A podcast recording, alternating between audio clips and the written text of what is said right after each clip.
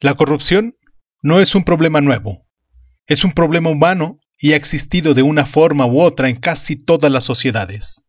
Es tristemente obvio que la corrupción paraliza el desarrollo, desvía recursos escasos que podrían servir para mejorar las infraestructuras, desarrollar los sistemas educativos y ampliar la sanidad pública.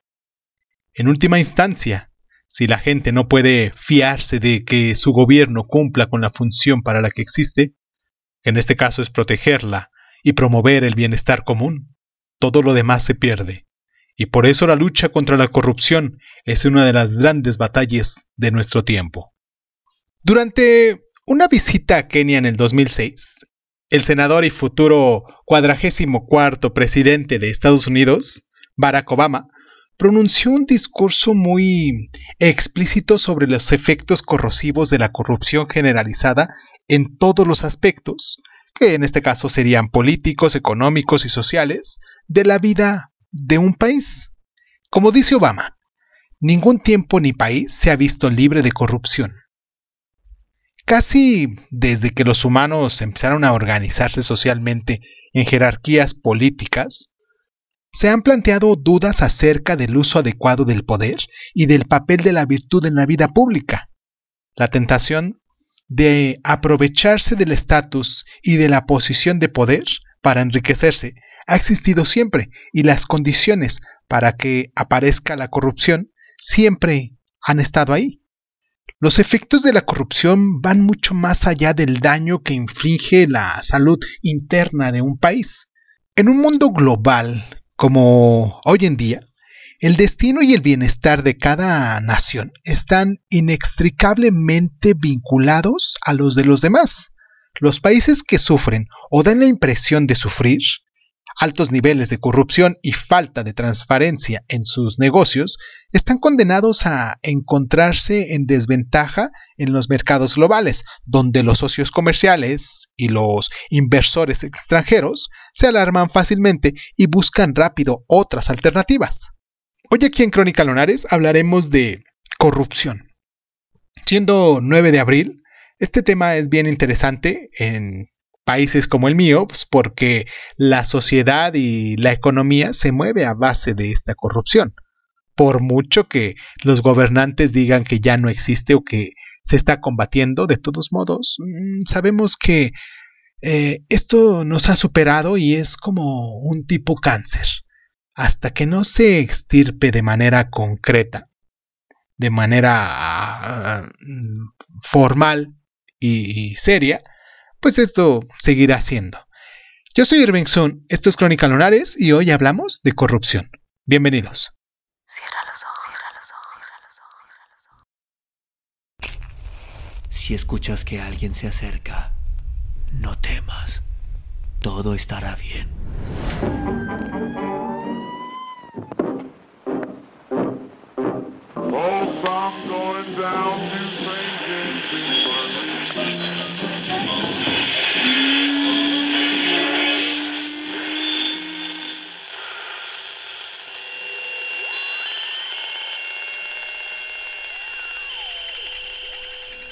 Estás escuchando, Crónica, Crónica, el lugar, donde, donde, donde tus oídos.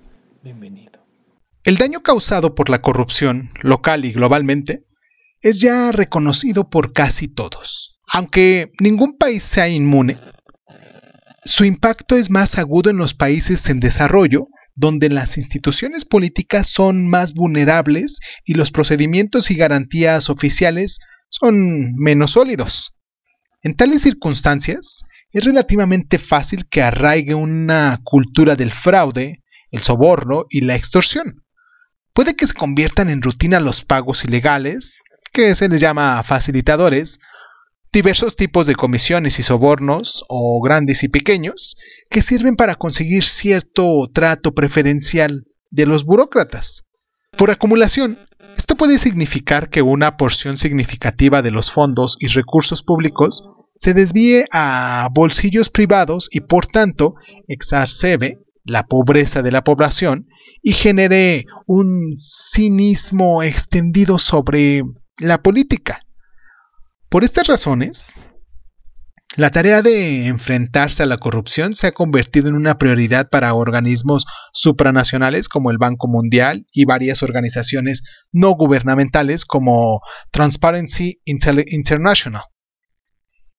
El reto mm, tiende a ser inmenso, no solo porque la escala del problema es casi imposible de cuantificar, los actos de corrupción son por naturaleza secretos, sino porque ha habido poco o muy poco consenso acerca de este acto en sí, ni siquiera en su definición.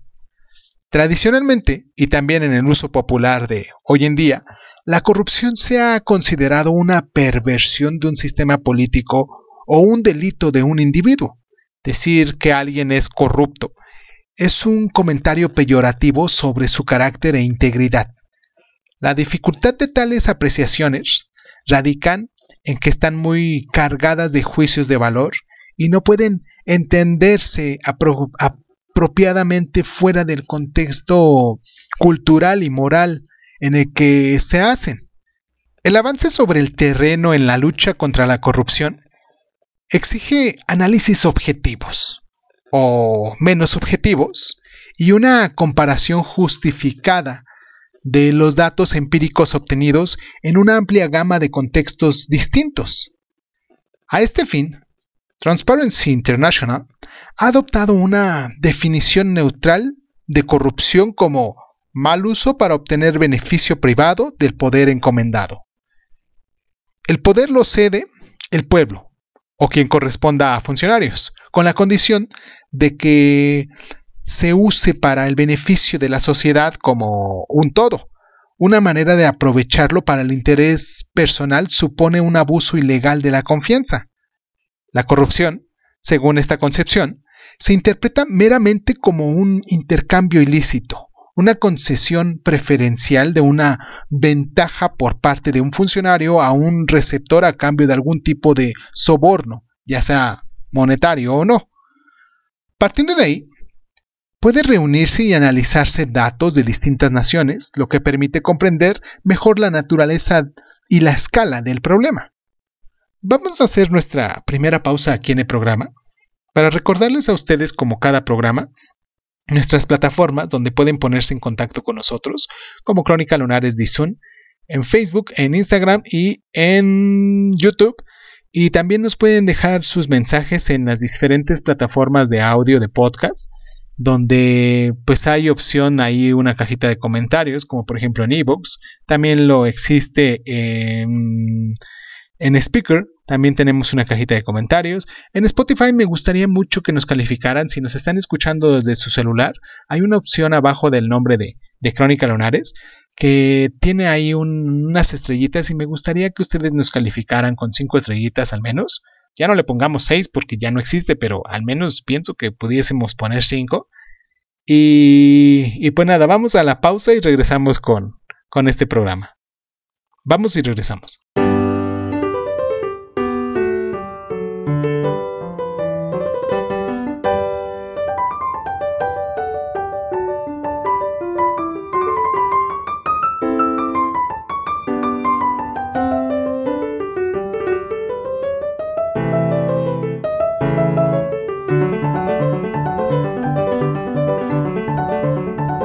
Corrupción erosiona al Estado de punta a punta, contaminando el sistema judicial hasta que la justicia desaparece, envenenando las fuerzas policiales hasta que su presencia se convierte en una fuente de inseguridad y no de tranquilidad. Barack Obama. La forma indiciosa en que la corrupción se infiltra en el tejido de un país implica que sus efectos nunca queden limitados a una esfera económica. Las mayores ganancias se obtienen en el área de las compras militares y en proyectos de gran presupuesto e importancia como presas y centrales energéticas, de manera que los fondos públicos se desvían a esas áreas incluso cuando existe una necesidad mucho mayor de infraestructuras esenciales, aunque de menor interés periodístico como escuelas y hospitales, o el suministro de energía y agua a zonas rurales. El descontento popular provocado por tales decisiones onerosas e interesadas se transforma fácilmente en apatía política y desconfianza hacia el gobierno. En una cultura donde la corrupción es un lugar común, la gente no tarda en volverse cínica sobre los motivos que mueven a los políticos electos y pierden la fe en las instituciones en las que estos sirven. Ahí donde los líderes se ven como personas que no tienen que rendir cuentas y tienen que sacar tajada, es casi imposible que arraiguen las instituciones democráticas y el respeto al imperio de la ley. El alto coste que supone a un país las prácticas corruptas de los funcionarios puede repercutir en el futuro. La costumbre de ofrecer sobornos se considera a veces un método eficaz y relativamente inofensivo de sacar las cosas adelante en sistemas atascados en kilómetros de papeleo burocrático. Puede que sea cierto, aunque las implicaciones más recientes indican clara que la corrupción del sistema genera ineficacia a lo largo de mm, cierto plazo. Sin embargo, las normativas y trámites que desprecia a un hombre de negocios impaciente, como mero papeleo, puede incluir medidas que son esenciales para proteger la salud pública y el medio ambiente. Saltarse o no tener en cuenta la normativa ha permitido que los países desarrollados explotaran su contaminación en forma de residuos tóxicos o nucleares a naciones desesperadas por conseguir ingresos ciertos ingresos. Mientras tanto, las concesiones mineras y de usos forestales, por ejemplo, otorgadas no por razones de interés público, sino de beneficio privado, han supuesto una temeraria explotación a corto plazo en recursos naturales. El paisaje está cicatrizado y las riquezas de la tierra expoliadas la cubierta boscosa destrozada, y como siempre, es la gente corriente la que soporta los estragos. Cuando las comunidades locales son obligadas a desplazarse, los suelos se erosionan y las pautas climáticas se alteran.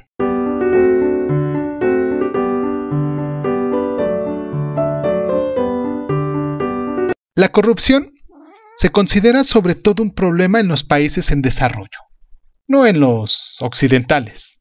Es verdad que los niveles de corrupción son mucho más elevados en, pongamos, la África subsahariana que en Escandinavia. Pero la realidad es que la corrupción es oportunista y surge allá donde las condiciones lo permiten. La incidencia menor en los países occidentales puede atribuirse en gran medida a la solidez de las salvaguardas en vigor, instituciones más fuertes, mayor transparencia en los trámites y menor desigualdad en los ingresos y por lo tanto también menor tentación para saltarse las normas. La corrupción tiene más oportunidades en democracias en ciernes o regímenes no democráticos, pero nadie debe bajar la guardia. Y como la historia ha demostrado repetidamente, ningún país es inmune. Lo que queda fuera de discusión es que Occidente debe asumir una mayor responsabilidad por la lamentable situación de los países en desarrollo, porque muchos de los sobornos, casi todos en su gran cuantía, los ofrecen empresas occidentales y multinacionales que pretenden conseguir mejores arrendamientos, concesiones y contratos.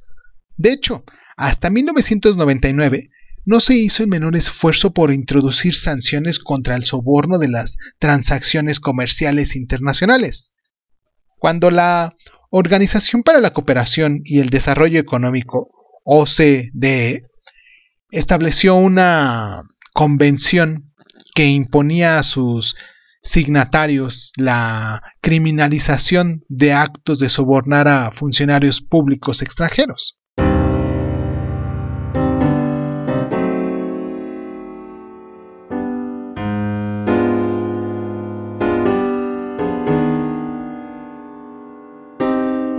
El cómplice del delito de corrupción es con frecuencia nuestra propia indiferencia. Bess Mierson, Miss América de 1945 y política neoyorquina. En 1944 fue la fundación del Banco Mundial. En 1993 se funda el Transparency International para despertar la conciencia sobre la corrupción. En 1999, la Convención Antisoborno de la OCDE entra en vigor. En el año 2006, Barack Obama aborda el problema de la corrupción en su visita a Kenia. Esto fue todo por el día de hoy, aquí en nuestro programa de, de mm, Sabato, que hablamos de política, ahorita que estamos hablando de la materia de la política. Y pues los espero la próxima semana. Déjenme en los comentarios cómo se mueve la corrupción en su país, de qué forma es como se arreglan las cosas por abajito del agua, como se podría decir, por abajo de la mesa. Y pues me gustaría que eh, nos pusieran ahí ciertos ejemplos para que pues yo lo pueda nombrar aquí. Claro, sin, sin necesidad quizás de ponernos nombres, pero simplemente actos cínicos que se muestran como cuando va uno manejando y le da al policía, o ciertos momentos en los que pues tienen un trabajo gubernamental y se heredan plazas, también eso es parte de la corrupción, o cuando, eh, veámoslo de este modo, quizás cuando apartas un lugar mm, en la fila, en algún lugar donde pues hay mucha gente también formada y, y tú puedes apartarle a varias personas, eso también es parte de una corrupción. Pero en fin, hay muchas formas de ver la corrupción. Cuéntenme ustedes ahí en los comentarios y pues nada, esto fue Crónica Lunares, yo soy Irving Sun y pues muchísimas gracias y pues muchísimas gracias por estar.